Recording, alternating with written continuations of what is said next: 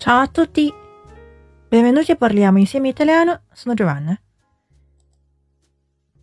上一期的美文，我们有读新波斯卡的一首诗《Amore a prima vista》，一见钟情。今天我们要学一下一见钟情的另一种说法，叫 “colpo di fulmine”，好像被闪电打到了。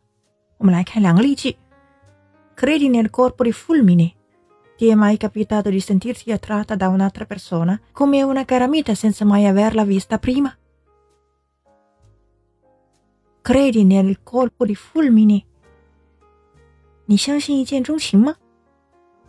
Ti è mai capitato di sentirti attratta da un'altra persona？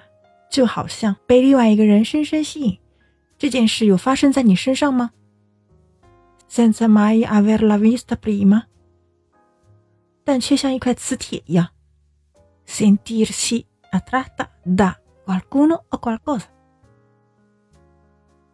第二个句子，l'idea di colpo di fulmine sia fondamentale per un amore eterno.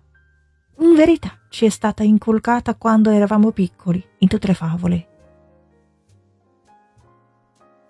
L'idea che il colpo di fulmine sia fondamentale per un amore eterno 一见钟情，并且天长地久这个想法，in verità ci è stata inculcata quando eravamo piccoli。实际上，只有我们小时候被灌输过。In tutte le favole，在所有童话当中。